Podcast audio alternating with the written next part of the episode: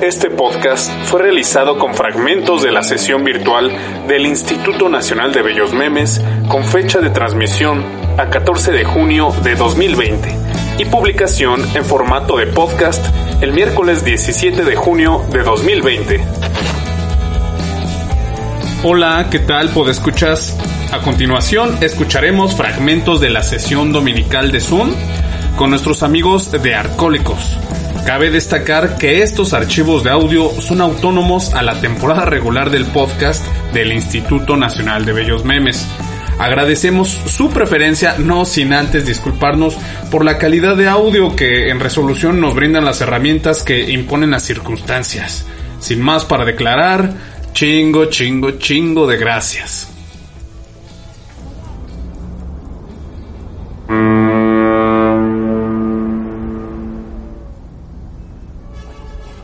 Muy bien, pues el día de hoy les damos la, la bienvenida a eh, la reunión virtual del Instituto Nacional de Bellos Memes en confusión con Artcólicos. Y aquí está, de hecho, tenemos a Sebastián y también ya llegó Eduardo Salvatori, que es el, digamos, el rector de, del instituto. Hola, perdón. ¿Cómo están? ¿Cómo estás, Sebastián? ¿Qué onda? ¿Qué onda, Eduardo? ¿Cómo vas? ¿Todo bien? Sí, perdón, ¿eh? es que eh, ya a estas horas a mi gato le da por inhalar cocaína y anda todo hiperactivo. De una. Bueno, bienvenidos a esta sesión de el beber en el arte y el arte de beber. O yo la había llamado antes, si, si saben cómo me pongo para que me pintan, pero bueno, yo determiné dejar de usar eso. Pintura que yo puse encima. Tenemos eh, una participación. Me pareció también súper interesante cómo de pronto también eso Sí. Eh, aquí dice la licenciada Calderón quiere participar. ¿Puede encender su, su este su micrófono, por favor? Hola, ¿cómo va? Buenas noches. ¿Qué onda, amigo? Ay, tiene la foto de una chica ahí. Lo siento. Ah, bueno. Por las noches. Por las noches. De hecho. ahora no, pero bueno, la peluca la dejé en, el, no sé, la puse a lavar la peluca. De una. Bueno, antes que nada saludarlos, se va un gusto verte. A mí lo que más allá de, bueno, estas cosas que, van comentando de la imagen. Efectivamente, de hecho Jimena, eh, aquí está, Jimena Sánchez de la Cruz nos dice, el primer trago de alcohol que yo tomé fue como a los siete años, una horrible cuba que es este ron con Coca-Cola y, y hielos y un poquito de limón, que confundí con refresco en una fiesta de adultos. Yo creo que a muchos también nos pudo haber pasado eso, ¿no? Se emborrachó sin querer, claro. Y Gina Seferino dice, yo me robaba unos traguitos de las cubas de los tíos. Yo, por ejemplo, me acuerdo que mi primer borrachera fue con rompope y me puse medio ebrio. ¿Qué es el rompope? De rompope es como licor de... ¿Qué será, Pau? ¿Como de leche con huevo? Sí, es como de iglesia, ¿no? Ah, esperen, exacto, es como de iglesia. Yo aquí tengo. Esa. que lo hacen la, a tomar, Está muy rico, muy, muy, muy, muy. Y pues al principio fue gracia, digamos, ahorita porque estoy viendo la, la, pintura. así, así, de plano, así me, me dieron el, el, piquito. Ya después estaba alzando la mesa y terminé tirando todos los platos y todos los vasos. Sí, al principio fue muy gracioso, pero ya después ya no. ¿Y eso a qué edad fue? eso deberían escribir todos también, a qué edad fue ese primer trago, porque hay unos que son muy extremos. Listo. Eh, bueno, nada más para, este, para poner en contexto a Alonso Morales. No había tenido el chance de conocerte, Sebastián, pero Alonso está en nuestro colectivo. Él es este, el redactor oficial. Eh, Sebastián es el titular de, del colectivo Arcólicos. Y bueno, ya, perdón por interrumpir. No, Dale, no, no, no, por favor. Discúlpame, a mí, Lalo, por interrumpir. Hola, Sebastián, hola a todos, buenas tardes. Soy Alonso Morales, eh, Sebastián. ¿Cómo vas? Este, soy comunicador y periodista.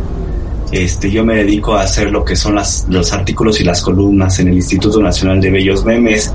Tengo una columna que se llama Tacos de Albañil, en donde trato de, de, de exhibir de una manera irónica, de una manera este, eh, irrisible al chilango, al típico chilango. Aquí eh, a, los que nacemos en la Ciudad de México les decimos así, los chilangos, entonces con todas las peculiaridades que, tiene un capitalino mexicano, este, trato de ponerlo en esta, en esta columna. Decía que de lo del rompope brevemente, pues es una bebida muy, muy añeja eh, que se creó en la época del virreinato.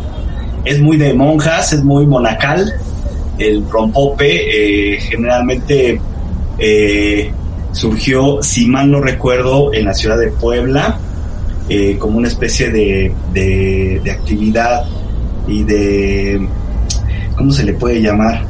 Pues dentro de las actividades monacales que hacían las, las, las mujeres monjas en, en, en, todos los conventos que hubo, pues no solo en México, ¿no? sino en gran parte de, de América Latina. Y aquí en México, pues, pues es muy común y se asocia mucho la creación de lo que es el rompope, que es, es una bebida muy peculiar amarilla, con base en licor, con base en huevo y en algún otro tipo de especias. Entonces, este, pues sí, muchos de nosotros, nuestros, nuestros ritos iniciáticos con el alcohol comenzaron precisamente con el rompope o con la cuba olvidada del papá ahí en la mesa que lo confundíamos con Coca-Cola, ¿no? Y nos lo echábamos en un solo trago. Pero bueno. Y no se acordaban más luego de ese trago. No, no nos acordamos. en blanco. Sí, yo, yo, bueno, yo de chavito, este, aquí tomaba mucho, este, tomaba mucho mi familia, mi papá tomaba mucho Bacardí añejo. ¿no? Me gusta, aquí, ¿eh? aquí, aquí en México el, el, Bacardí añejo, el Bacardí blanco es una bebida este que hasta tiene este cómo se llama matices hasta de, de, leyenda, ¿no? Los que se emborrachan con Bacardí blanco. Este, el Bacardí añejo es un poquito más fashion. Entonces, pues yo crecí bebiendo Bacardí añejo. Evidentemente, ya cuando nos estamos metiendo en el rollo del cine, literatura, pintura, pues sí, no puede estar, este, es más bien está indisolublemente ligado a todo, ¿no? En pinturas vemos este, todo este tipo de rollos vitivinícolas este, en, la, en, en, las películas aquí en México, sobre todo las mexicanas de la época de cine de oro, ¿no? Pedro Infante emborrachándose a pico de botella, ¿no?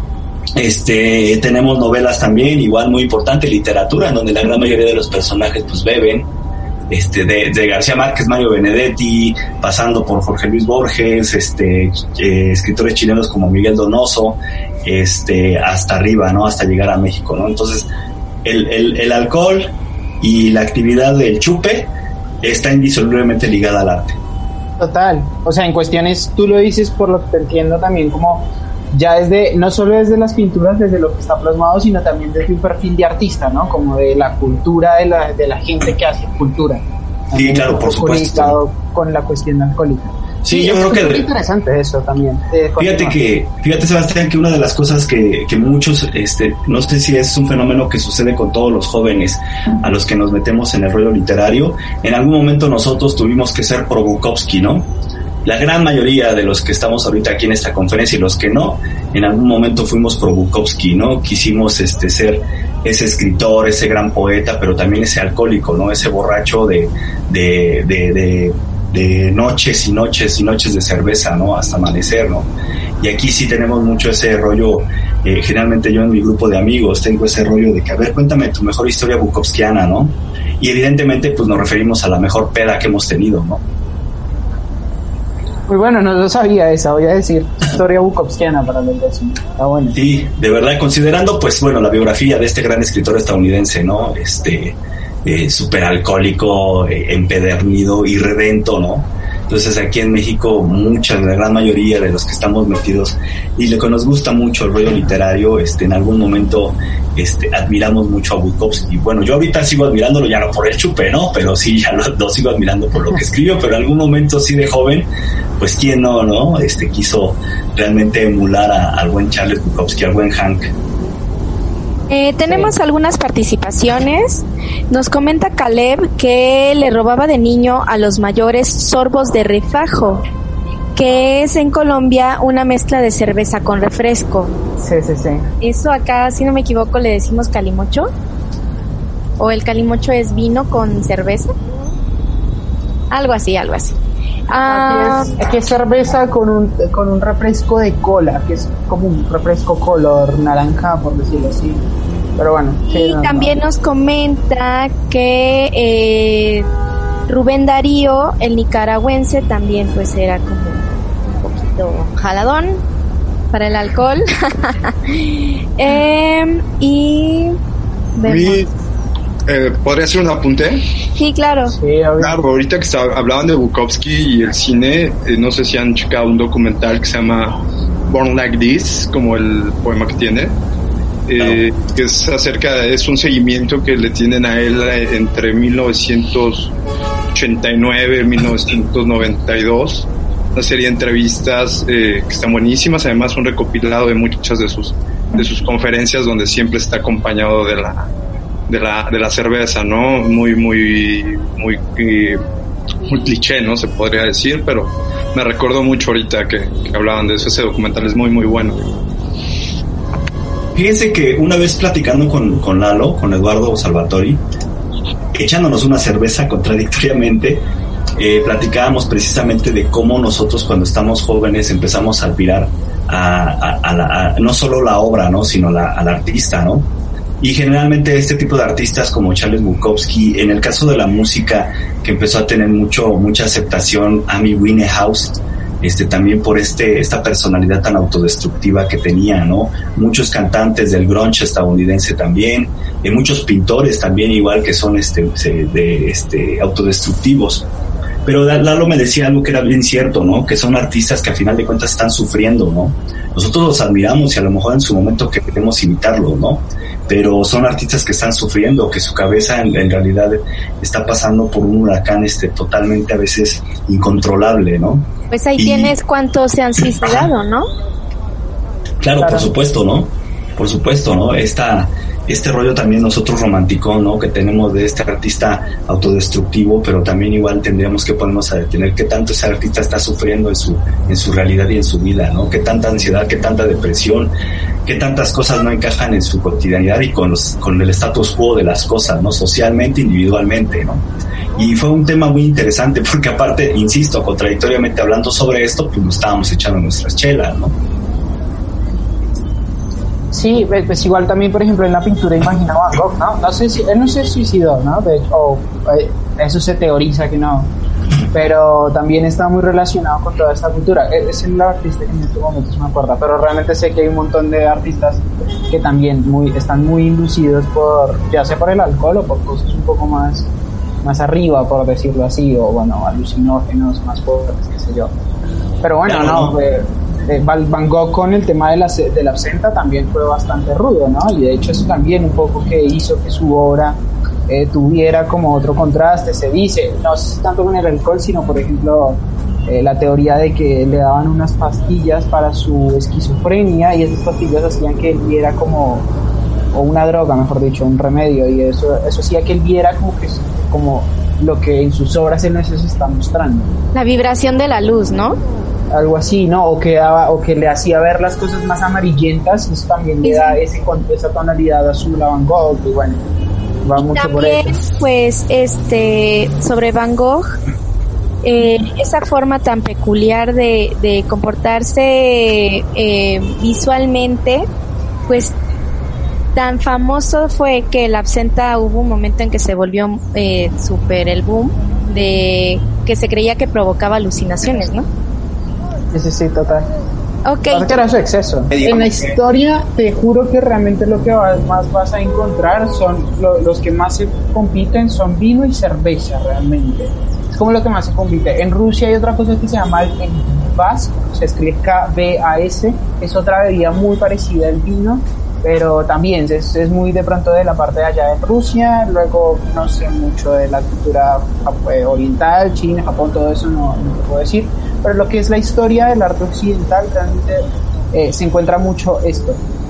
Posteriormente en, en lo que es ya Latinoamérica, o sí, más que todo en Latinoamérica, cuando llega más que todo lo que viene siendo la historia del arte que ya va haciendo por los años 20, vas a ver un poco más de cerveza y por ejemplo en México pues que tienen una identidad muy fuerte con lo que es el tequila pues algunos artistas van a trabajar con su, con su, con su bebida nacional por ejemplo que es el tequila.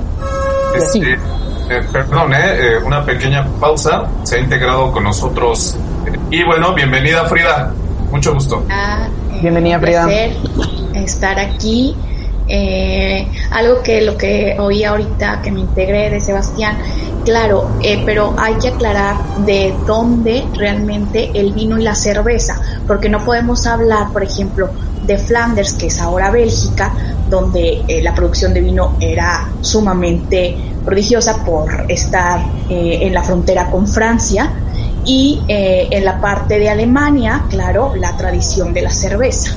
En el Renacimiento. Eso es muy típico porque hay que aclarar que los renacentistas ya un poco casi llegando al barroco en este enclave, dan cuando eh, empiezan a mostrar estas cosas como los grandes banquetes y esto que empiezan más que nada a retratar al pueblo y a sus fiestas y a sus costumbres. Porque no podemos hablar como en la imagen eh, anterior donde está este puede ser no sé qué tipo de ángel porque realmente era un ángel que es la pintura religiosa eh, acostándose con el vino.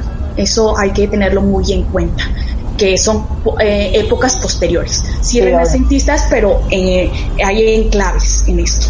Solamente eso, Sebastián. Sí, claro, va a depender obviamente de época y lugar para, para saber en dónde se gesta un poco más la presencia de alcohol, de qué tipo de alcohol.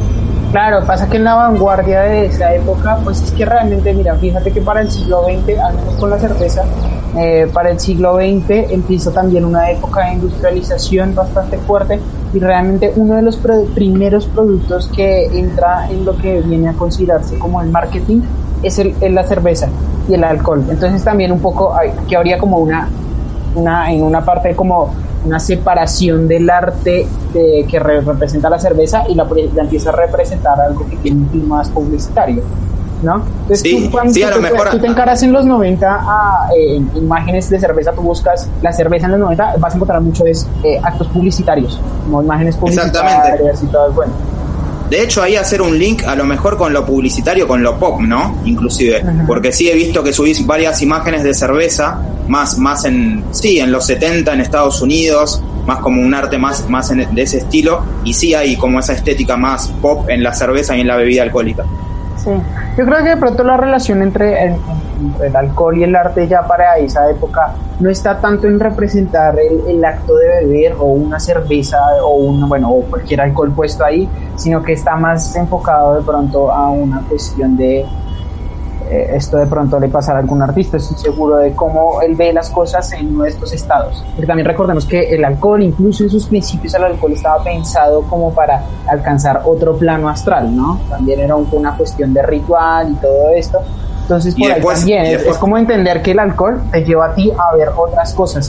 y es parte de lo que se utilizaba, era parte de lo que se utilizaba eh, para los oráculos. Sí, o sea. Claro, y después más adelante, después más adelante pensar el alcohol inclusive como una cuestión de consumo. A lo mejor no tanto como disfrute, sino también como una cuestión de consumo, ¿no? Ahí, ahí llevarlo un poco más a, a, otro nivel, eh, sino no como esta, esta escena costumbrista de, llegar del trabajo, refrescarse, o, estas escenas de, de, música y artistas, sino como que es una cuestión más de, de consumir, ¿no? como un objeto de consumo ya en sí el alcohol, como esto que decís, la propaganda o como la estética. Claro, bueno, pasa igual, sí, o sea, realmente, o sea, igual, realmente el alcohol ha estado de, primera, o sea, de primeras en muchas cosas y una de ellas también ha estado como en aquello del negocio.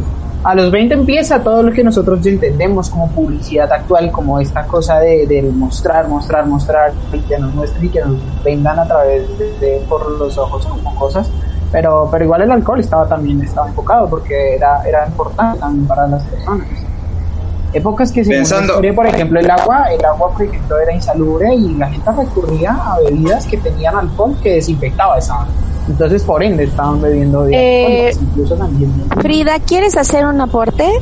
Sí, un aporte ah. muy importante sobre esto, el enclave. Hay que, hay que, eh, no hay que olvidar que después, bueno, del Renacimiento para el siglo XIX, que ya voy a abarcar muchísimos periodos de la historia del arte, eh, también era esta parte del artista bohemio, el relajamiento, y a partir de la época moderna, el siglo XX, las vanguardias, esto cambia totalmente, y para el arte contemporáneo, que es la mitad del, del siglo XX a la actualidad, esto cambió radicalmente en lo de la publicidad y todo esto. Me recuerda ahorita la obra de Orozco, este fenómeno mexicano, eh, Gabriel, no, es, no el muralista, Gabriel Orozco, el contemporáneo, realmente, en esta parte que gana la Bienal por este eh, mural que hace la cerveza Sol, ¿no? Entonces ahí revoluciona totalmente esto y para que no olvidemos esto, cambia totalmente la idea del artista bohemio.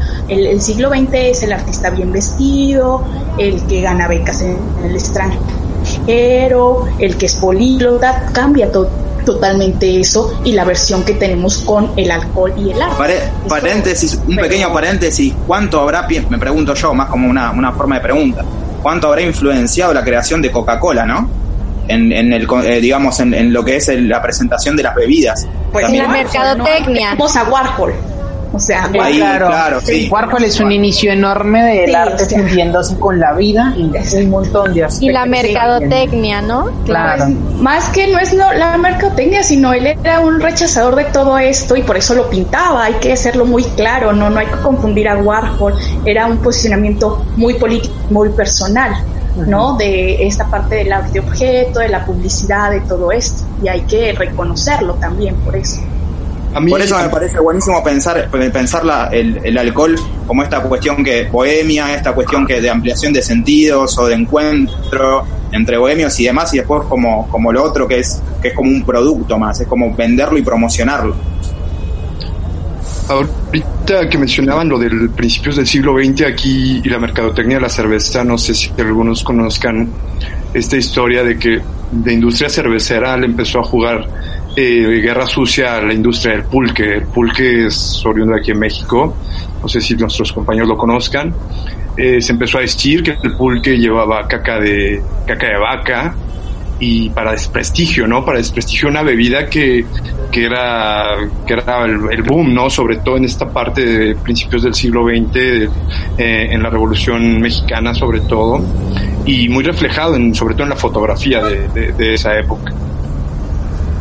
Me haces acordar también a una, una cuestión también muy parecida de también la industria cervecera como eh, haciendo una estrategia un poco de juego sucio con otro tipo de bebidas. En este caso aquí en Colombia existía algo, la bebida más popular para una época era la chicha, que es una bebida a base de maíz.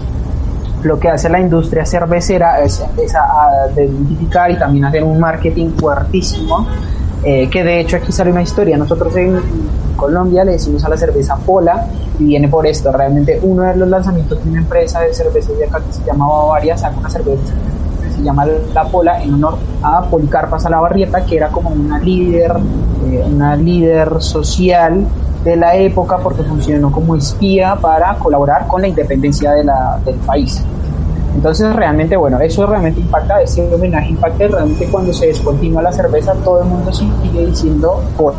Entonces es, vamos a tomar una pola, qué buenas que están las polas, todo eso. Pero antes de eso también, eso fue la estrategia marketing que utilizaron y sumado a eso, muy parecida a la que dice Fer, es esto, la, el, el, golpear como en la cuestión higiénica a otra a otra bebida que era la chicha y eso aquí en México aquí en México ha pasado algo muy similar eh, al sur de, México, en Mérida, eh, pues no sé si ustedes sepan, pero lo que es eh, la península de Yucatán ha tratado de independizarse varias veces. Entonces, en una de esas opciones, oportunidades que tuvo de independizarse, se llamó República, ¿sí? De Yucatán. Entonces, de Mérida, Yucatán. Y a partir de eso, cuando vuelve a integrarse al país, eh, de hecho, ellos se consideran como, como, no sé, como los vascos en España que dicen nosotros no somos españoles, somos vascos, o aquí en México, pues los yucatecos son yucatecos. Y entonces eh, nace de toda esta situación un restaurante que son bares, en donde se crea la Hermana República, que es un restaurante que genera una cerveza que se llama Patito. La cerveza patito me causa mucha gracia porque en especial eh, cuando referimos algo que es chafa o que no es de buena calidad o que ellos rompen con ese, con ese, con ese concepto de no funciona, del, del no, no es válido, con llamándole patito y además generando una cerveza muy buena. y eso me parece muy, muy interesante y es parte de nuestra cultura de México.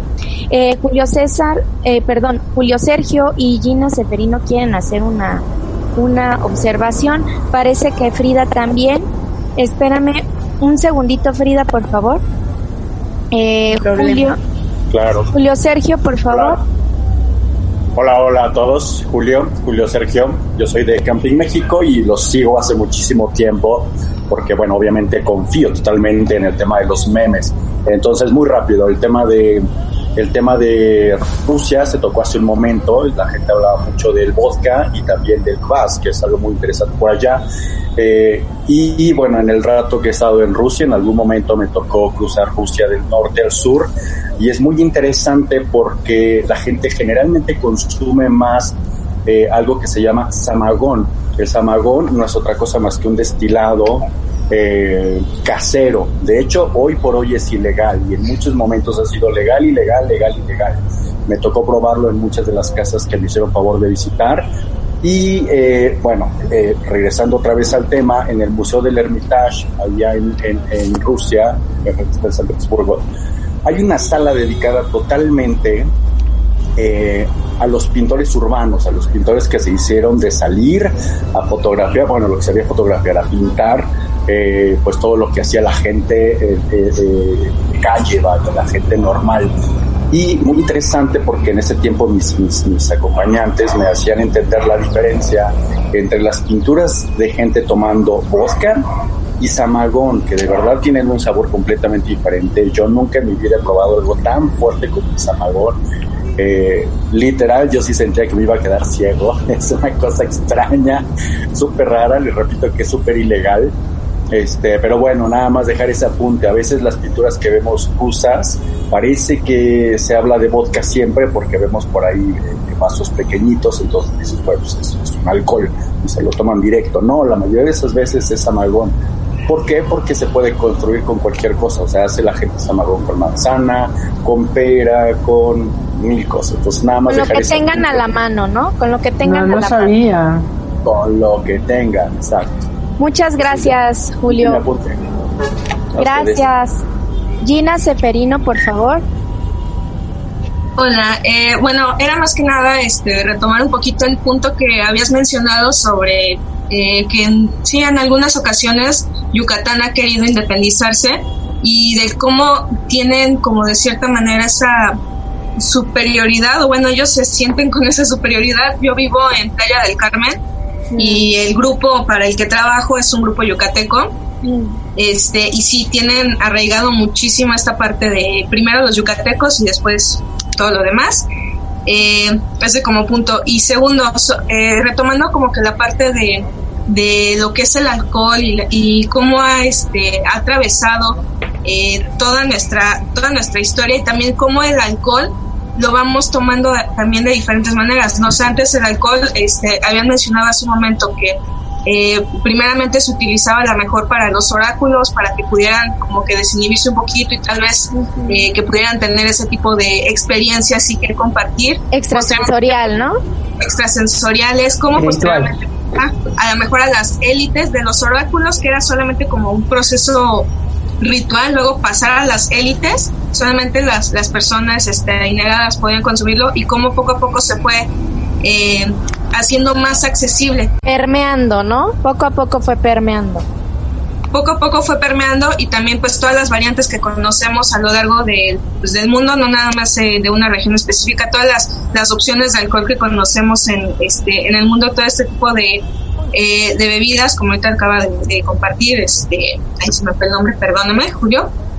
Eh, pero también cómo vamos adaptando también este tipo de situaciones. Por decir ahorita, me estaban mencionando también cómo eh, había una lucha a lo mejor de quitar esta mitificación del pulque y ahorita cuántos memes no vemos, cuántas cosas no vemos, nuevamente exaltando esta parte de, lo del pulque, que la bebida de los dioses, cómo, cómo pasó de ser una bebida tan denigrada en cierto punto y ahorita otra vez está siendo totalmente exaltada como algo que es este muy muy propio y que no cualquiera lo toma, se vuelve a tomar esta de ser algo de, beber algo no tan, no tan bueno según algunas expectativas y ahorita cómo se están anteciendo nuevamente.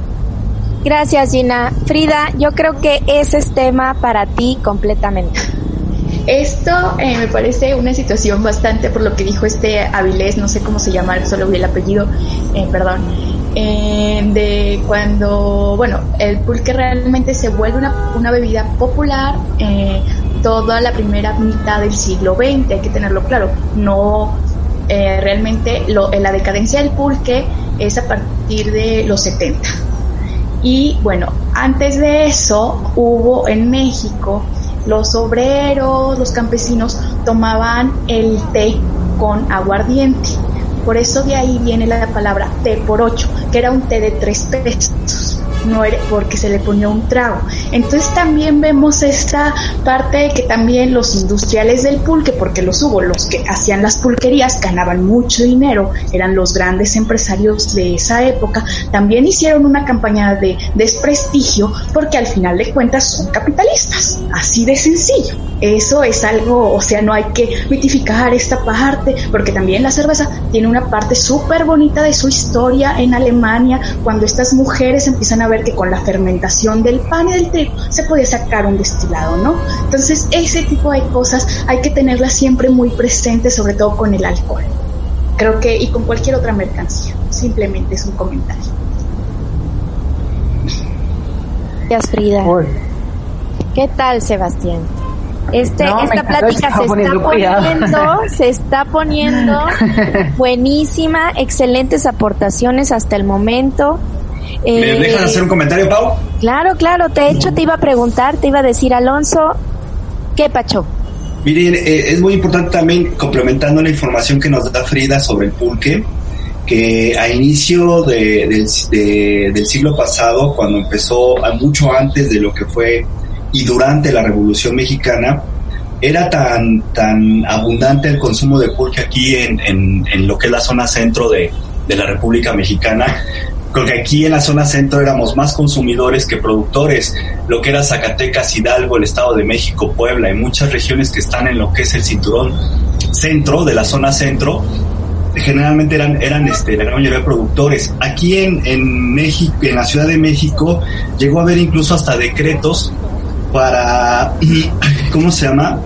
Para no tener pulquerías a no más de 100 metros, porque eran demasiadas las pulquerías que existían aquí en la Ciudad de México. O sea, caminabas dos pasos, encontrabas tal vez una botica pulquería, tres pasos pulquería, cuatro pasos pulquería. Entonces, este, tuvo que haber un decreto en donde se le, se le pidió a, a todos este, estos negocios pulqueros que no tenía que haber un intervalo mayor a 100 metros entre pulquería y pulquería, precisamente porque ya empezó a haber eh, ciertas quejas sobre eh, la, la, desmitificación de esta, de esta bebida, ¿no?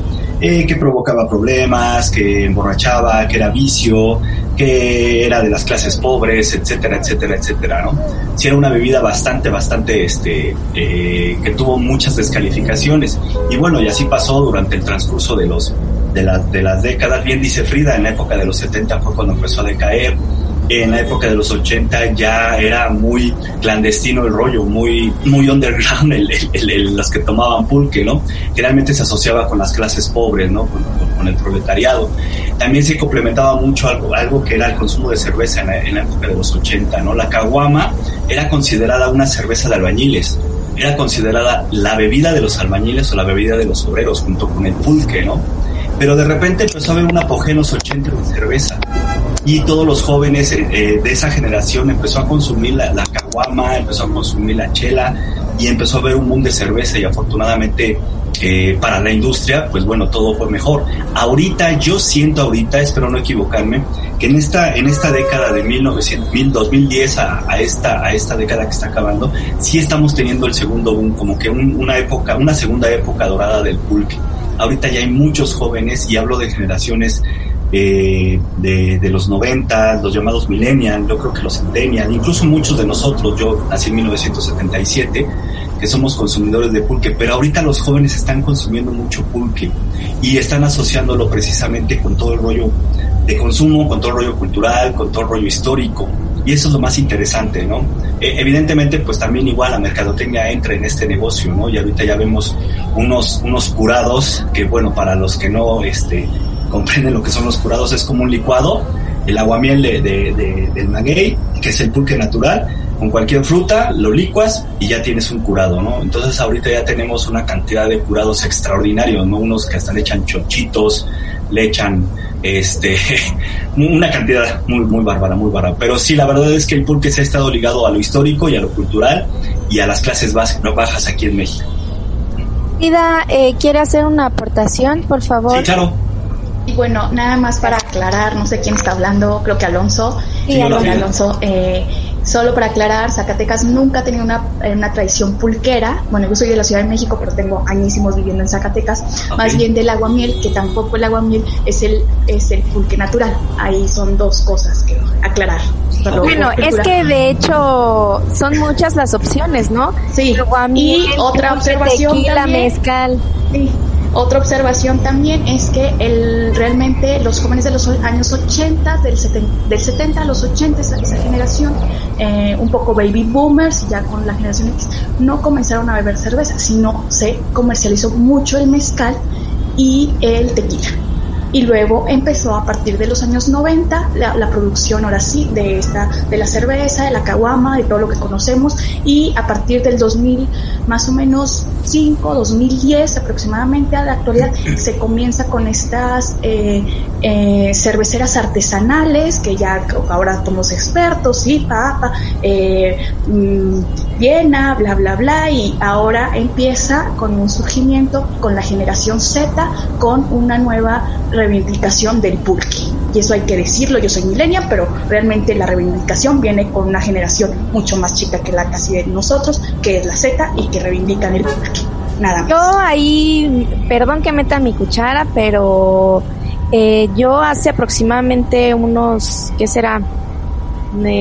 como por el 2005, 2006 este sí se venía se veía venir el, el, pulque y para ese entonces los más chicos todavía no estaban.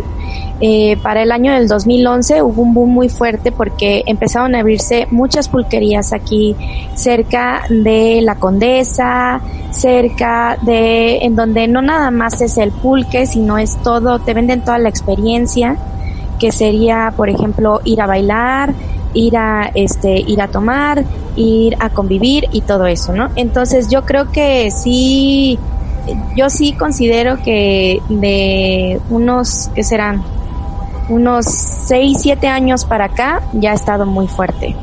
Y sí, creo que sí es el boom. Sí. El segundo boom del, del pulque aquí en, sí. en, en la Ciudad de México es interesante lo que dices porque sí realmente te están vendiendo una experiencia, ya no es realmente el ir a consumir el pulque por el sabor del pulque, sino es ir a la experiencia, ir, ir a probar los, los curados, como lo hizo el apunte Alonso, ya de repente hay un, un desmadre de curados tremendos, ya dejó de ser el clásico de apio, eh, jitomate, más ya se de, de, de, o camarones, ostiones y bla, bla, bla. Me quedo con tu apunte de que si realmente ahorita ya las pulquerías son una experiencia y no realmente ir a consumir la bebida como por gusto, vamos. Claro, porque por ejemplo está una, este, no sé, la malquerida es un ejemplo, eh, que está por el eje 1 es una pulquería casi de las clásicas, de las cuales han ido más o menos como renovando.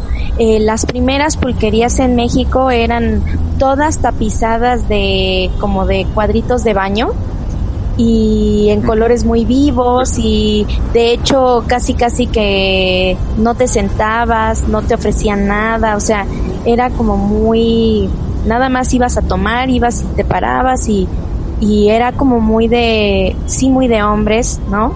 Y este, pues hay que reconocer, ¿no?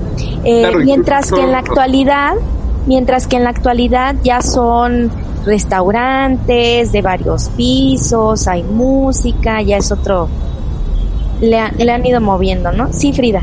Nada más recordarte que había en esa época, en la mitad, en la primera mitad del siglo XX, las pulquerías eh, estaban separadas, la de hombres y mujeres, no existían las de mujeres. Eso es súper importante porque también existían, entonces no eran mixtas nada más, pero existían las mujeres también, sobre todo la clase obrera de las maquilas en la Ciudad de México. Que, en el centro de la ciudad. ajá, del centro de la ciudad y que habían llegado de provincia y ya tenían sus, empezaban a tener aquí sus hijos y todo esto en la Ciudad de México, eh, había, existía la pulquería de, de mujeres y aparte el consumo era también austero porque lo pedían casi siempre para llevar y lo tomaban en su casa. Eso también. Sí.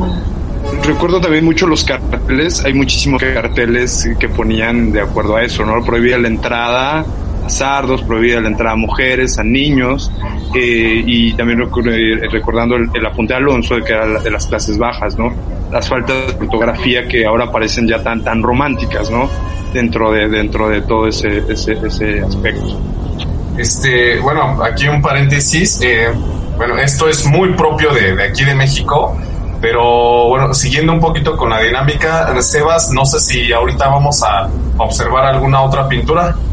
No, realmente no. Si quieren hablar de esa, bien. Yo estoy poniendo cuidado porque me interesa la historia del pulque. Ah, no, sí. Hay un debate mexicano enorme. De hecho, este, pues es una, es una bebida, la verdad, no he tenido muy bien el chance de investigarlo todo, pero ya es una bebida, incluso me parece que de los nahuas, o sea, de todo lo que conlleva el Valle de México, diferentes culturas eh, lo han adoptado, ya sea este, pues, como una bebida, digamos, ceremonial de alguna manera. Hay una pintura muy buena, de hecho, que se llama El descubrimiento del pulque. Está buenísima. Eh, ahorita yo creo que Frida sabe, sabe quién, quién la pintó y todo esto. Por ahí también me enteré que acerca del pulque eh, le llamaban la bebida de los dioses. Hay que también subrayar aquí que está muy mal empleado la palabra para Dios porque aquí la verdad a pesar de, todo lo que nos han inculcado de que los aztecas, este, los, mayas, todos estos eran politeístas. No, la palabra Dios es, eh, digamos, un término europeo. Eh, bueno, por ahí del otro lado del charco me parece, no sé si hebreo, pero de alguna manera eh, el Tercer Reich, este, Hitler, se enteró acerca de, pues, del sobrenombre de, del pulque, que era la bebida de los dioses, y por ahí en la red se ha estado eh, posteando de que hay un documental nazi acerca del pulque. Estaría muy bueno pronto echarle una revisada. Ya. Gracias. Rogelio quiere hacer una aportación. Perdón, este... Perdón, Pau, rápidamente, rápidamente. Sí, sí. Este, nada más igual para, para igual dejar un poquito el tema del pulque, sí les recomiendo que vean un documental de un documentalista mexicano que se llama Everardo González, que se llama La canción del pulque. Creo que está en Netflix, la pueden, este, eh, lo pueden consultar, en donde precisamente él se mete a una pulquería de allá por las calles de Tacubaya, muy predominantemente las pulquerías en Tacubaya tienen cierta peculiaridad y este documentalista se mete allá, ¿no? Para ver lo que es la cotidianidad de los que van allá a repartir con el pulque y otra cosa es que también igual dentro de los dentro del lenguaje que se utiliza dentro de las pulquerías eh, las medidas, las medidas de, lo que vas a tomar. Eh, en las pulquerías no se utiliza generalmente el un pulque de litro. Bueno, ahorita ya, ya se utiliza así, pero anteriormente tenía, mi abuelo me contaba, ¿no? Que si tú querías un litro de pulque, tú no pedías un litro, tú pedías una catrina. Si tú querías medio litro de pulque, tú no pedías medio litro de pulque, tú pedías una tripa.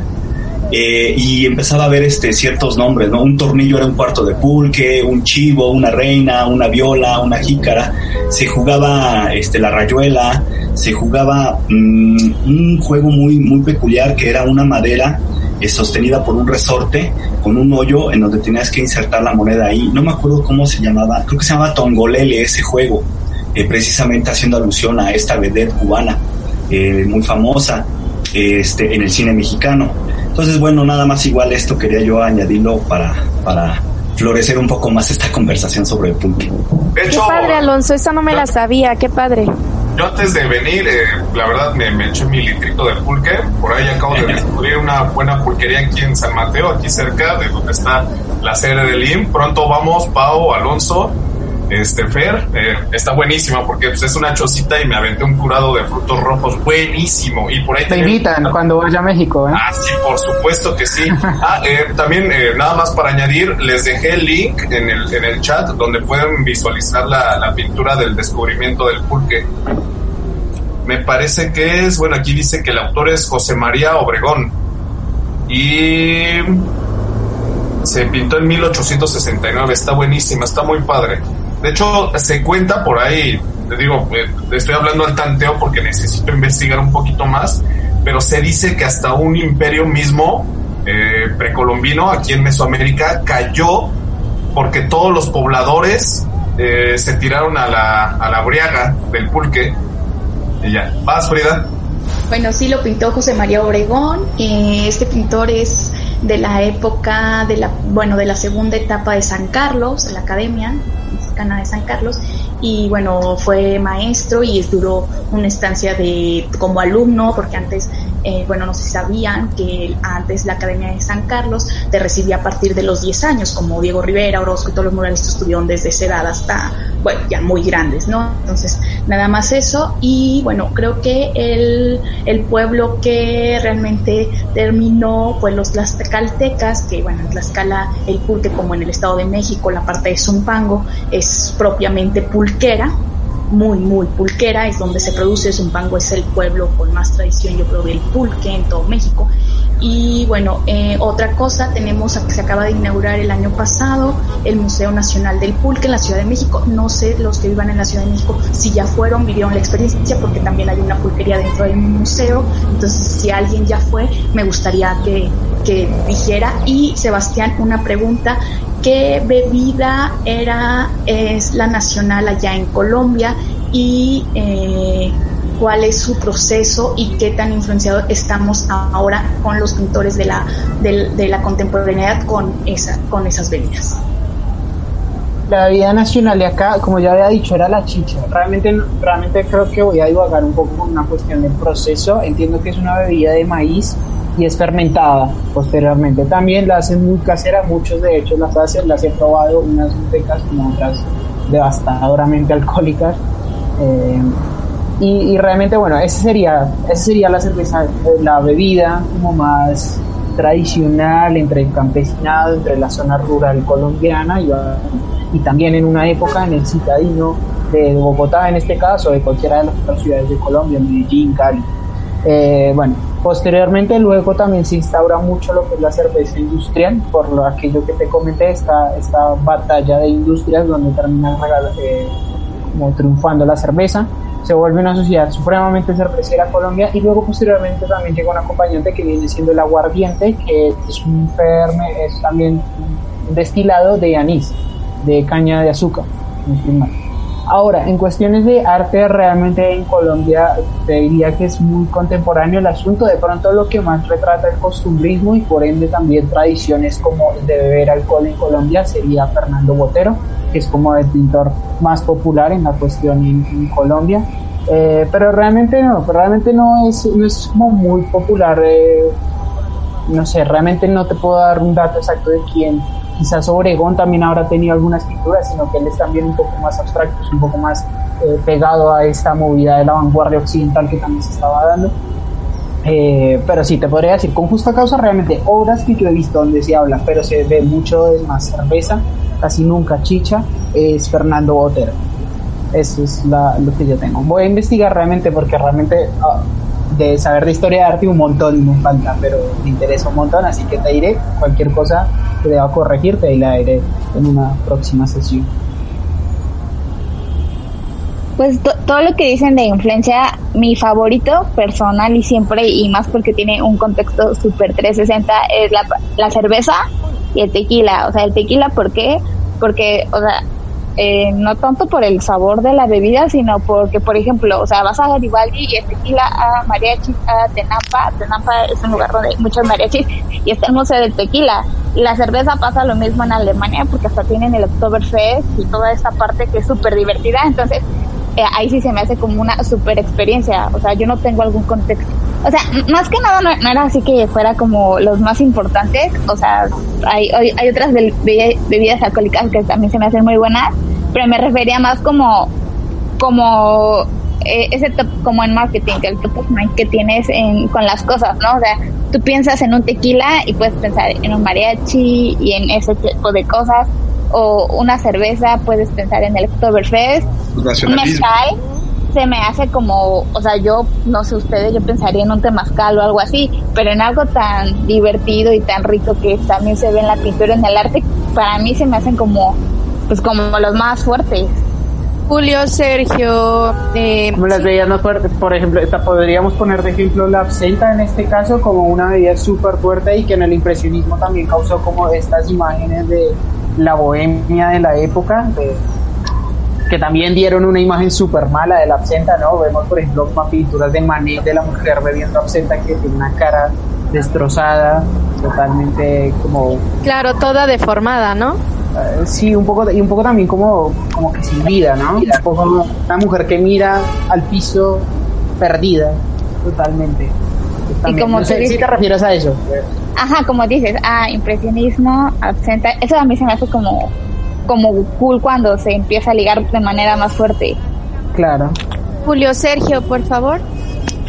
Claro, detalle muy, detalle muy pequeño, gracias por la palabra. Eh, pues sí, un poco como también entender la diferencia cultural que también tiene la cerveza cuando es no solamente artesanal, sino de una preparación pues que lleva más tiempo versus la cerveza a la que México en general, ¿no?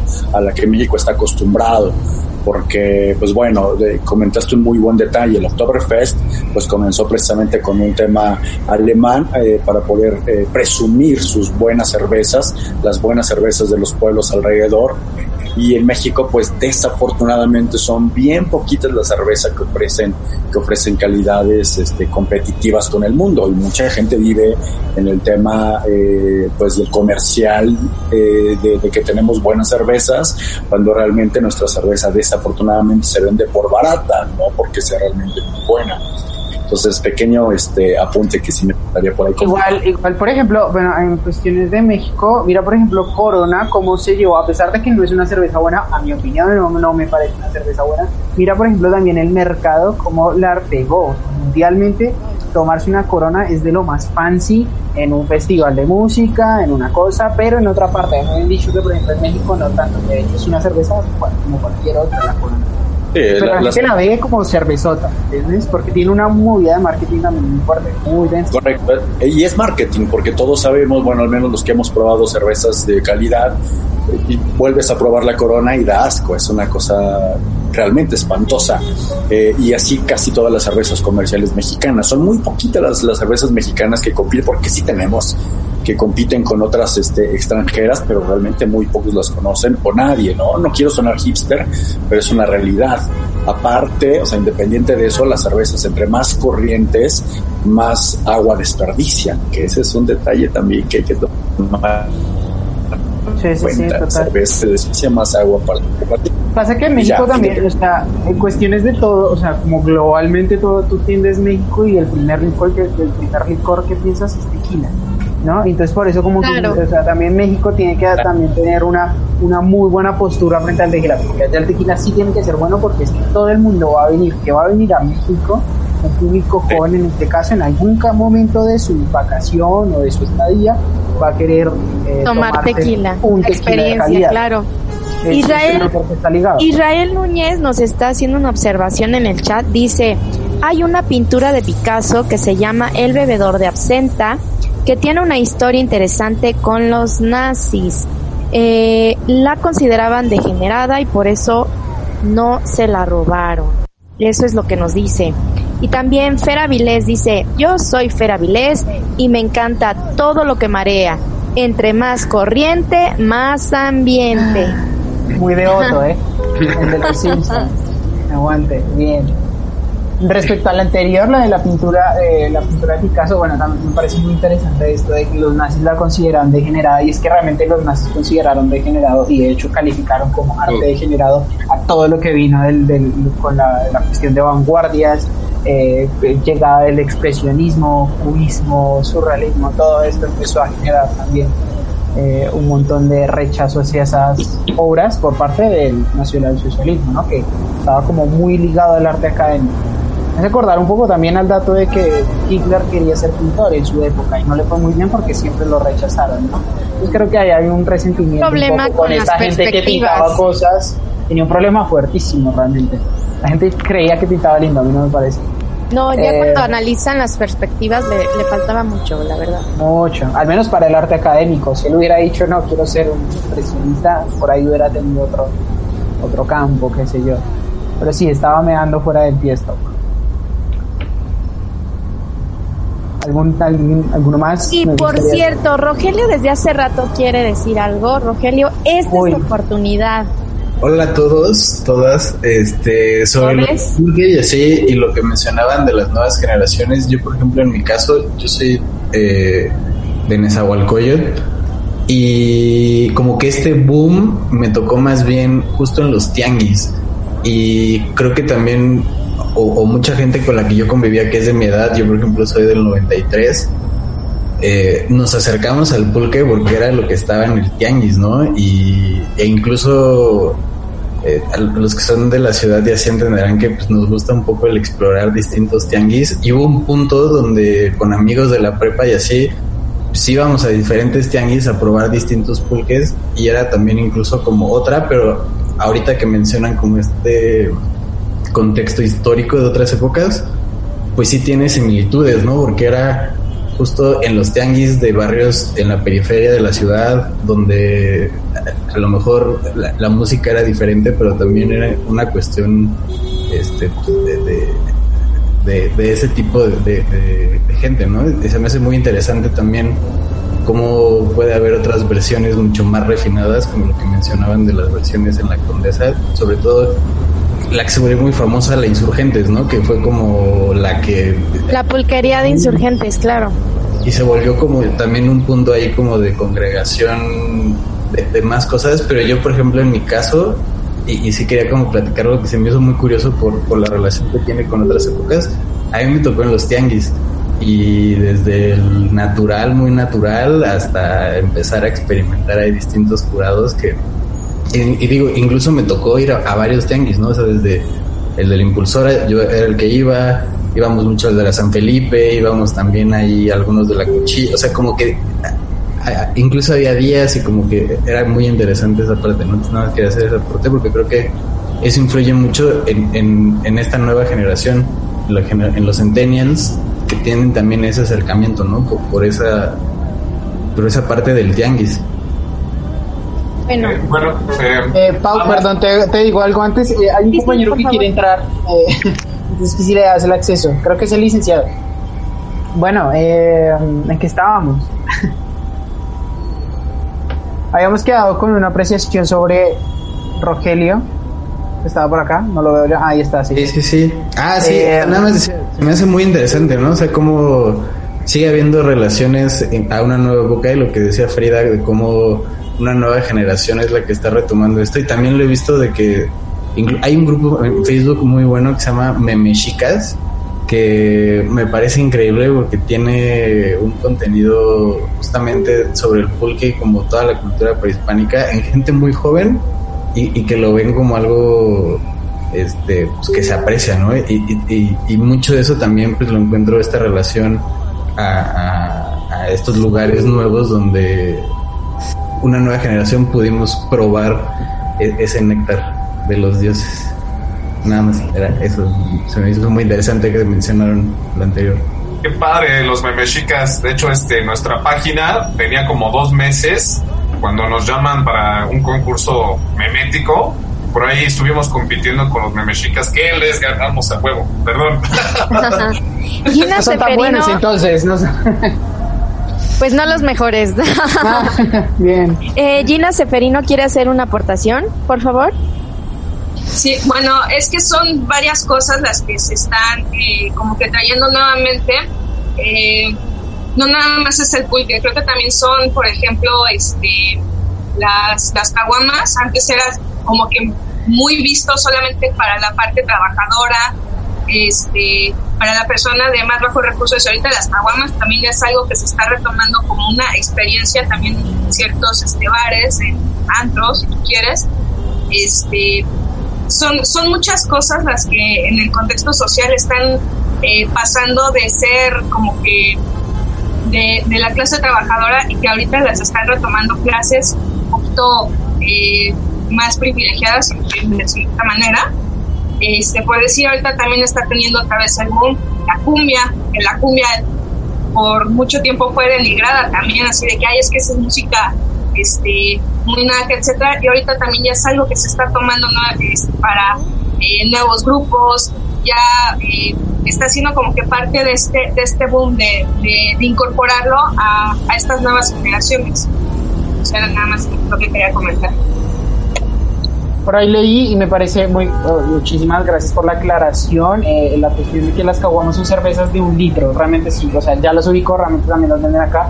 Eh, las venden en los dos lugares donde he vivido, que ha sido Buenos Aires y también aquí en Bogotá, se venden, solo que no se les llama caguama, sino por su nombre. Aquí en Colombia se les llaman por su, no, por su marca, sino que se les agrega como eh, no sé cómo decirle esto, se les agrega la palabra algo que las agranda. Por ejemplo, está la cerveza póker y la caguama de la póker sería el pokerón. Y así, entonces el águila y el aguilón, y va, va, por ese lado, pero son cervezas de litro. No sé, no sé en Argentina cómo se llaman, creo que en, Argentina, de hecho, esto que tú dices, la caguama, al menos con cuestión de la cerveza industrial, eh, es como la cerveza que tú compras para ti solo. Como que ya, o sea, ya de por sí el argentino, no sé, en Buenos Aires se toma uno, un litro mínimo, luego ya tomarás otras más, pero nunca estas cervezas de 350 mililitros. Acá tampoco. O sea, no, te tomas una caguama solo, o se comparten, pero se compran varios. Sí. Pero bueno, me parece eso muy interesante como para ampliar un poco el tema del pulque, eh, como de pronto también históricamente dentro de distintas regiones se van desarrollando unos gustos por otros y esto también da como por ejemplo el pueblo qué es lo que pide y qué es lo que populariza, porque al final el pueblo es lo que termina haciendo popular esas cosas y pues posteriormente el mercado es el que empieza a dominar o tomar riendas de toda esa oleada de gente que compra este tipo de cosas. Pero... ¿Puedo hacer un comentario? Sí, obvio. ¿Sí? Sí, sí, sí. Fíjense que, que una de las, una de, de, de, las cosas que pasa a veces con la apropiación de ciertas, eh, eh, ciertos gustos, ciertas actividades culturales y todo, yo creo que se debe precisamente a que, a, a la llamada plaza pública, ¿no? Hace algunos este, años leí un texto de un escritor mexicano llamado este, Víctor Roura, en donde hablaba precisamente de que con la creación de estos grandes centros comerciales, de estas grandes plazas, en donde tú ya tienes una propia vida dentro de ella, ¿no? Y en donde estás recorriendo escaparates y escaparates y escaparates, eh, vino a mermar lo que era la plaza pública, ¿no? Eh, los famosos tianguis, las famosas, este, los kioscos en donde se reunían, pues evidentemente clases privilegiadas, pero también igual la clase media y la clase baja, y eran ese tipo de actividades en donde se manifestaban las nuevas relaciones culturales, las nuevas actividades, las nuevas expresiones. Y evidentemente yo creo que el apropiarnos, eh, nosotros la clase media o la clase este, baja, el apropiarnos precisamente de consumos como, eh, como el mezcal, como el pulque, como la cerveza, se debe precisamente a que ahorita yo creo que estamos recuperando esas plazas públicas, ¿no? Que evidentemente, pues bueno, con la creación, insisto, de estos grandes centros comerciales, aquí en la Ciudad de México, en la zona metropolitana, tenemos cantidad de centros comerciales donde precisamente la única razón es meterte eh, eh, recorrer todos los pasillos, estar viendo escaparates, estar pensando en consumir y tener estas grandes cadenas de, de, de, restaurantes eh, conocidas y desconocidas, porque la verdad de repente te encuentras unas cadenas muy desconocidas en donde te venden eh, muy caro cierta, un vaso de cerveza o, o, incluso hasta un vaso de pulque, se pierde como que esta esencia, ¿no? Y la esencia precisamente en todo lo que es América Latina, precisamente es acudir a la plaza de armas, acudir a, la, donde está el kiosco, acudir a todos estos parques en cualquier pueblo, en cualquier municipio, en cualquier ciudad, precisamente para departir con todos los de nuestra misma clase, ¿no? Y evidentemente este compartir todo este tipo de expresiones que en su momento eh, empezaron como que a perderse y ahorita se están recuperando y se están recuperando precisamente con este tipo de cosas, a lo mejor con cata de mezcales, cata de mezcal, el renacimiento de la caguama, el apropiarnos de, este, ciertos este, géneros musicales que pertenecen precisamente a grupos muy específicos, ¿no? Eh, evidentemente hablan de la cumbia, ¿no? En, Argentina también igual está la cumbia villera, que también tuvo una apropiación extraordinariamente peculiar. Si mal no recuerdo, si me podrían ahorita corregir, se llama la, el cantante de allá se llama La Mona Rodríguez, espero no equivocarme. La Mona este, Jiménez. La Mona Jiménez. que lo confirmé que Ever, licenciado, por favor, pero sí es la Mona Jiménez. Muy peculiar, ¿no? Aquí en México tuvimos igual en su momento este grandes sí, cantantes. Es la, perdón, es la Mona Jiménez, pero no es representante de la cumbia villera.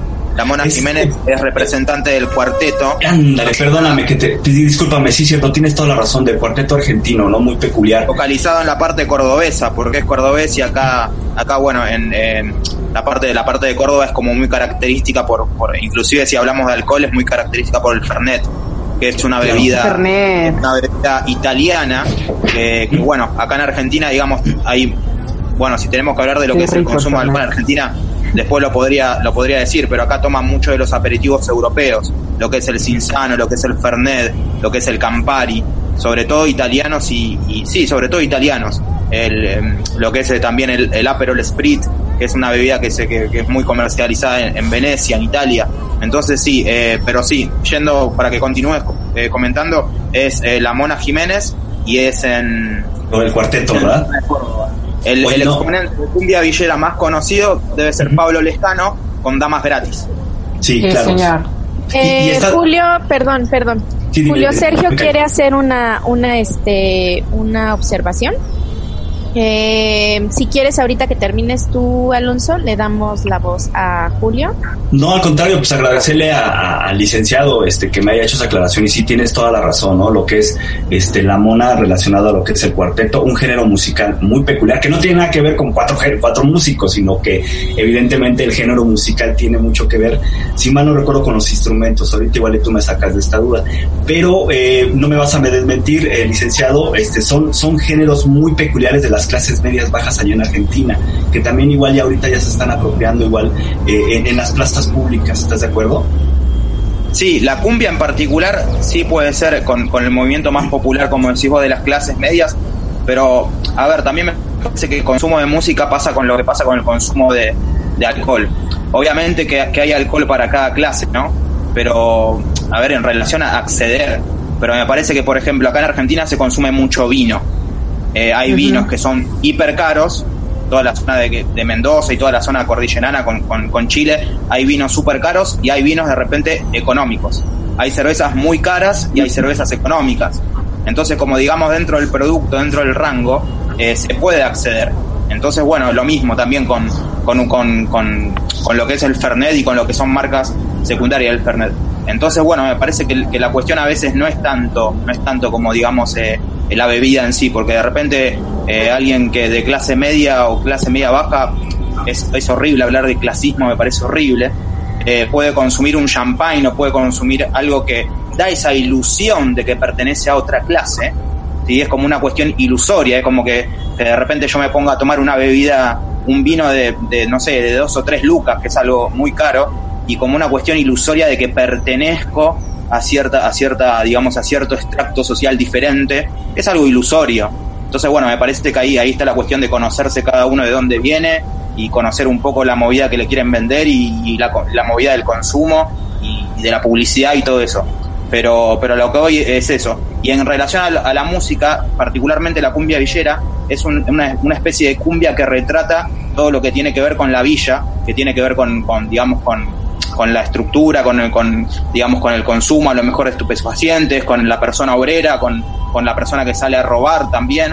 Entonces es muy específico de ese lugar. Sí tuvo un boom, pero acá en general la cumbia sí es súper conocida eh, y la bailan, como dice una canción, la bailan los chetos, lo bailan... Eh, y las rochas.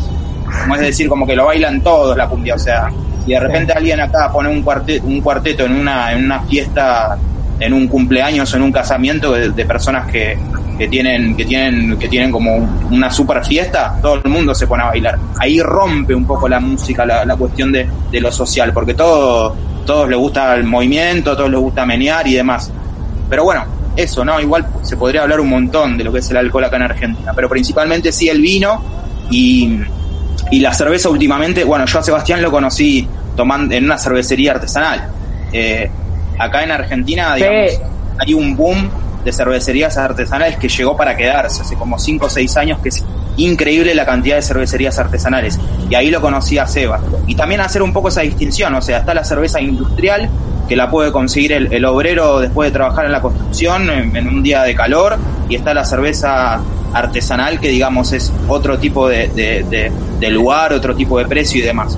Así que bueno, eso, pensar un poco, súper interesante lo que están diciendo de, la, de las cervezas y de la bebida en general de cada país, porque, porque bueno, me parece que también es como pensar eh, el alcohol o, qué, qué se, qué se, digamos, qué, qué produce, o sea, qué, qué, qué produce cada región en relación a su tierra, en relación a sus costumbres y, y, también ver que, que, es algo como arquetípico y es universal. Acá en Argentina se conoce muchísimo lo que es el tequila mexicano, o sea, lo que es el mezcal, lo que es el gusano.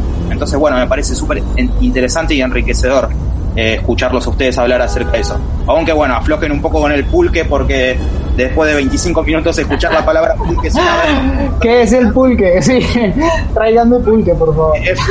Eh, perdón, perdón la interrupción. Julio desde hace rato pidió la palabra, por favor, Julio Sergio. Gracias, sí, muchas gracias.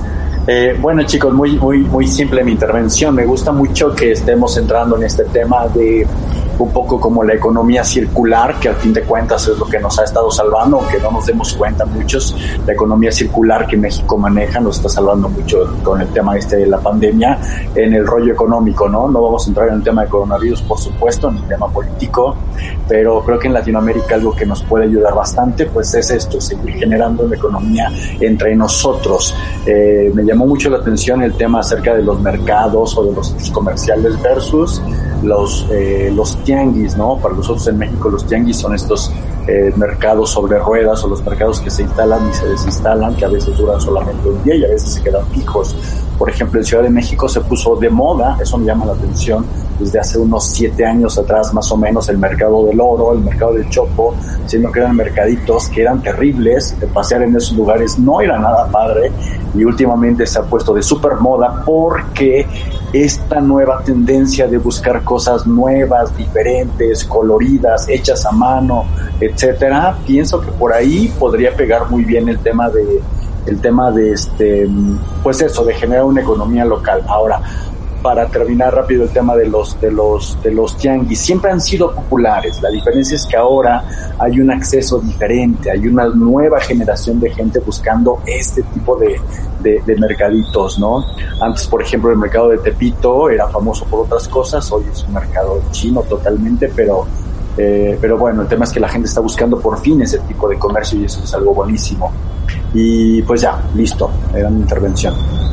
Gracias, Julio. Pues mira, uh, depende. La gente de la zona que vive cerca del Chopo sí tiene como costumbre. Yo creo que también depende de la zona en donde te encuentres. O sea, obviamente eh, ya cuando vienen desde zonas muy lejanas para ir a tu tianguis, digamos a tu tianguis de confianza, para vivir la experiencia, ajá, para ir a vivir la experiencia de lo que se está ofreciendo ahí, pues quiere decir que eso es muy bueno, ¿no? Y eso eh, es lo nuevo. Exactamente, y se vuelve hasta una tendencia como lo es ahora, ¿no? Uh, por acá nos dice Aline que el pulque no está tan bueno eh, porque tiene una consistencia muy babosa. Bueno, pues es que sí, o sea, viene de una cactácea, ¿no? Entonces estamos hablando que de la misma forma en como el nopal cuando lo preparas, ¿no? Cuando lo picas y se pone así como babosito, pues también el pulque, ¿no? Igual este cuando hay, no sé, este este preparado con sábila, ese tipo de cosas, pues sí, ya viene bien intrínseco, pero yo jamás he tenido ningún problema con la experiencia, al contrario, yo me considero una amante del pulque y los he, he tenido la, fortuna de probarlos en varios estados, eh, porque, bueno, para que se den una idea, el pulque es un preparado que se saca también, se saca del maguey, y eh, por aquí estaba Israel, de hecho, comentando cuál era como más específicamente. Israel, si tienes una idea más enriquecida de cómo se prepara el pulque, este es tu momento, por favor. Yo nada más pongo un paréntesis. Sí, sí. Eh, para, para los amigos este, sudamericanos este, y centroamericanos, este, si llegan a tomar el pulque, eh, si- eh, siempre debe de ser en una pulquería. Porque por ahí hay pulque enlatado y pulque otro, pero no, es, eso la verdad es una completa. Jamás lo prueben. Jamás, no. No, no, no. O sea, el pulque es en una pulquería, no hay más. Y, y es fresco, de hecho, el, pulque, el, el- el curado te lo, te lo licúan y órale, como vas. Ya nada Y más otra tres. cosa, tenerle respeto.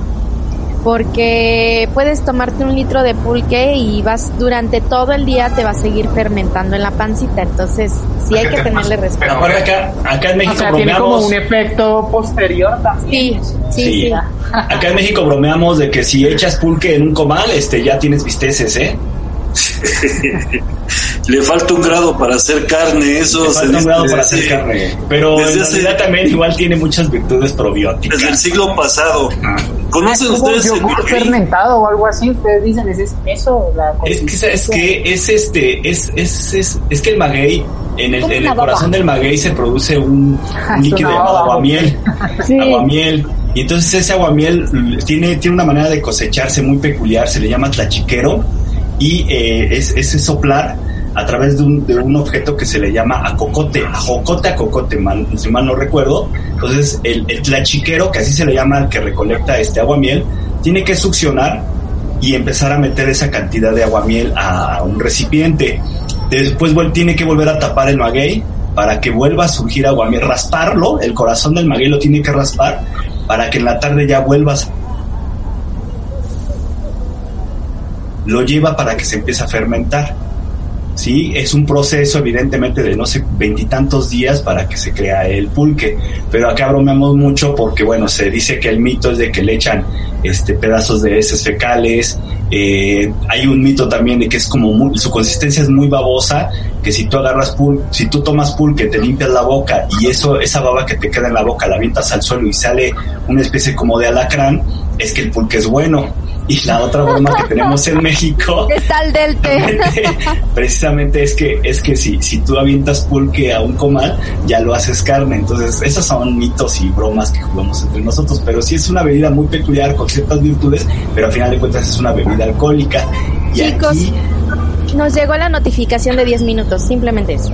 ok, y aquí en México se empezó a utilizar los llamados curados, que es un licuado, o sea, es el pulque como tal, el llamado pulque natural, que lo licuas con cualquier fruta que tú quieras y sale cualquier cantidad de sabores y de colores y es muy peculiar. Hay unos muy ricos, hay otros no tan ricos. A mí personalmente me gusta lo que es el natural, que le decimos aquí de ajo. Mucha gente dice, ¿por qué de ajo? O sea, tú has pensado que es un curado de ajo. No, es que aquí es el natural, como cuesta 15 pesos, que es el más barato, es de ajodido. Entonces, Ah. cuando vas a la pulquería, tú vas a pedir un litro de ajo. Entonces te dan tu pulque natural. Entonces tiene mucho, Frida. mucho, mucho, mucho, mucho peculiar esto. Frida quiere hacer una observación. varias observaciones de todo lo que habló, sobre todo Alonso. Bueno, en esta parte de los escaparates me recordaste eh, estos libros de, de principios de la mitad del siglo XX de Walter eh, Benjamin, este filósofo teórico del arte, donde describe estas experiencias de los escaparates, no es nada nuevo, y Povesky en su libro de la estética y los escaparates ahora, y lo que eh, decía Julio Sergio Aguilar, bueno, yo no sé, yo tengo 32 años y desde los dos años fui al Chopo, porque mi papá me llevaba, porque él es de la Ciudad de México, bueno, mis padres, y me llevaban al Chopo. Para mí no es nada desconocido y quiero aclarar algo.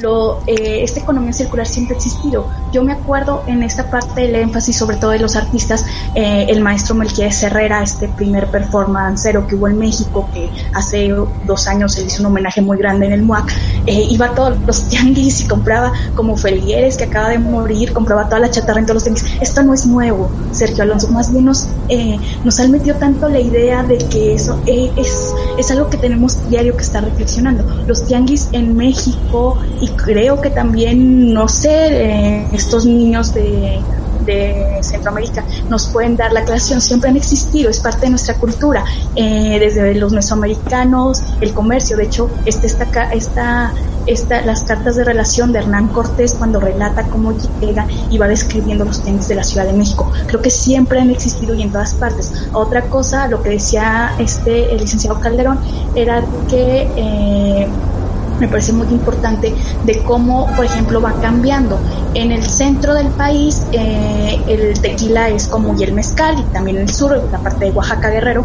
Y pero, por ejemplo, en el norte, yo que me considero chilanga norteña porque vivo en Zacatecas y me toca mucho la parte norteña, pues está un cultivo también del vino que se ha dado durante los últimos 20 años en Baja California y todo. Y claro, es una clase mucho más... Eh, eh, pues alta, media alta que, consume el vino. Pero por ejemplo, si uno va a unas exposiciones en cualquier museo, tanto de la Ciudad de México, al, a las inauguraciones, pues se da vino tinto, ¿no? Es, es también esta parte de qué consumimos y qué nos gusta a cada quien. Yo, por ejemplo, soy una abstemia, como, pero ahí está. Y esto de, de lo de Julio Sergio, hay que reivindicarlo muy bien porque los tianguis no es para nada desconocido. Yo no soy de Iztapalapa y voy siempre por México, voy al Chopo y a la Lagunilla y desde que era niña los conozco y nunca me ha dado miedo. Y eso que soy una provinciana.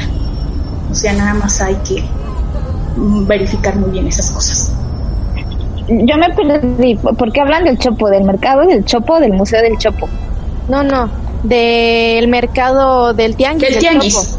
Sí, del ah, tianguis. Okay. Yo también a, a, ese tianguis voy desde que soy preadolescente, como a, a la, cuando entramos a secundaria nos juntábamos mis amigas y yo y nos íbamos para allá porque pues desde toda la vida he sido así medio darks, entonces pues allá era como mi y mi yo yo yo como pez en el agua, ¿no? Entonces eh, sí eh, es más, si quieren ir, vayan. Si eh, tienen oportunidad de, vienen, de venir a la Ciudad de México, es toda una experiencia ir al Tianguis del Chopo. Claro. Yo vivo como a tres calles de ahí. Puede ser su día de turista. Deberían de hacer una excursión. Por claro, favor, claro sí, cuando sí. esto se acabe. De pulquerías. Y, de pulquerías con el Chopo. Y, y, a mí no me gusta el pulque, pero en la esquina de mi casa hay una pulquería muy famosa. ¿Cómo se llama? La Malquerida. No manches. Ah, pues acabamos de ir. Claro sí. Bueno, Ahí la vamos vez. cada rato. Sí. No, pues está en la esquina de mi casa. Vamos con mucha regularidad. Hay que visitar entonces. Ahí está. Sí, sí, sí. Por favor. Este, bueno, eh, está por acabársenos el tiempo. No, eh, todavía tenemos chance de algunos comentarios breves. Eh, no sé si alguien quiere aportar algo. Tenemos pequeño, cuatro minutos. Pequeño detalle, pequeño detalle nada más súper rápido. Tal vez se confundió, se confundió un poco. No, claro que sí, los tenguis siempre han existido. Por supuesto, eso está súper chido. A lo que voy es un poco rescatar el comentario que había comentado antes, me parece que fue Alonso, acerca de mucha gente que sí se fue eh, eh, definitivamente al tema de los centros comerciales y se olvidaron un poco de los tianguis. Y pues bueno, mucha gente, por ejemplo, yo vivo en Santa Fe y de repente sí me cuesta mucho trabajo eh, bajar, pues entienda que vivo al lado de los centros comerciales y siempre me ha costado mucho trabajo llegar a los tianguis y es la razón que sí noto mucho esa, esa diferencia, ¿no? A pesar de que también tenemos un tianguis aquí chiquitito, pero bueno, es eso nada más. De repente se pone un poco más de moda y eso me llama la atención y me gusta, es todo. Este, Este, ajá. ya. Gracias, Una, gracias. una pregunta, Lynn. Este, bueno, ahorita con lo del COVID está medio ruda la situación y no hay planes para acudir, pero no sabes si ya abrieron la malquerida. No, cerradísima. Cer- y, de, y de hecho, o sea, desde mi balcón la puedo ver. Entonces, cerrada, no hay música, no hay pulque, no hay nada. Ah, bueno, ahí cuando abran, es que ahí nos vamos los del Instituto Nacional de Bellas veces ahí hacemos nuestras juntas. ¿Pero por qué? ¿Dónde están ustedes? En Cuautitlán. Ah, pues sí, hacen su, su buen camino. Sí, bajamos, de- de- ahora sí que salimos de Buenavista y nada más caminamos rumbo a... Ahora sí que cruzamos este insurgentes y ya estamos ahí a unas cuantas cuadras de la malquerida. Ah, Eh, buenísimo. Y cuando bueno. vayan me avisan. Vale. Este, otra cosita, por ahí para la próxima sesión, eh, no sé si, si, si está programada, Sebastián, para el próximo domingo a las 8. Podemos hacer algo obvio. Alguna, eh, de hecho, en la sesión pasada habían hablado de que querían hablar un poco como de literatura y alcohol también. Ok, eh, quedado así que realmente también sería interesante de pronto hablar no, pues, no tanto del arte en pintura, de bellas artes, sino también un poco como de toda esta movida literaria en relación al alcohol. Y también retomando los, los autores, ¿no? Autores representativos alcohólicos, ¿no? Eso estaría excelente, Sebas. Lo hacemos, lo hacemos, olvídate. Súper, súper. Sí, Oye, me pareció muy interesante pues todo esto, realmente eh, como la variación en cuestiones de culturas también en cuestiones de beber. Eh, en este caso estamos creo que solo tres países por ahora, México en su mayoría, Argentina y Colombia en mi caso. Y eso también me, me, me parece muy curioso yo que pues, conociendo las que ustedes, o sea, toda la información que nos dieron sobre México y lo que yo conozco sobre Argentina y como Colombia propiamente me dio a pensar un poco en, en- en dime, dime qué tomas y te diré qué cultura tienes. Y va por ahí. Sí. Me parece súper cool. O sea, di- dime qué tomas y te diré cuánto. Claro. Eh, bueno, de todos modos, entonces quedamos eh, la temática de la próxima sesión, literatura y alcohol, ¿les, les late? Uf. ¿O qué le... Ok, para, para ir haciendo el flyer y esta vez me voy a abstener de algunos videos en vivo porque luego ya hasta me andan mentando mi madre, que es normal, ¿no? Pero, este, de todos modos, entonces programamos la próxima sesión a las 8. No sé si alguien quiere dar otro comentario para dar por terminada la sesión de hoy. ¿No? Pues yo antes que nada este agradecerles por haber asistido y eh, pedirles que para la próxima sesión si tienen amigos conocidos que les gusten estos temas que los inviten por favor para que sigamos enriqueciéndonos. Que Gracias. sean de otro país Chao. también. Ah, Sí, claro, estaría excelente. que hayan de todos los países. Bien, bueno, entonces lo vamos a promocionar. Muchas gracias, Sebastián, Alcohólicos. A ustedes, Vamos- chicos. Como, como siempre vamos a subir eh, el video a, a la fanpage, al Instituto Nacional de Bellos Memes. Nos avisa Salín de lo de la, mal- la malquerida. Gracias por tus aportes, Julio, Jaime, Fer, Frida, muchas gracias y un abrazo. Ali. Gracias, gracias Eva. Un abrazo a to- todos los amigos. Licenciado, un placer, Seba, un placer a todos, un placer. Un placer a todos. Bueno, Foto, les pero bueno. foto. Salud. Ahí va. Ahí va, todo la- la- levantando lo que, aunque tengan A mí se me acabó, ¿eh? Justo tiempo. Ah. Bueno, gracias por todo y nos vemos el próximo domingo. Chao. Bye. Chicos, nos vemos. Bueno, esto fue todo por la sesión de este domingo. Los esperamos para la siguiente. Muchas gracias y esperamos sus comentarios en la fanpage. Chao.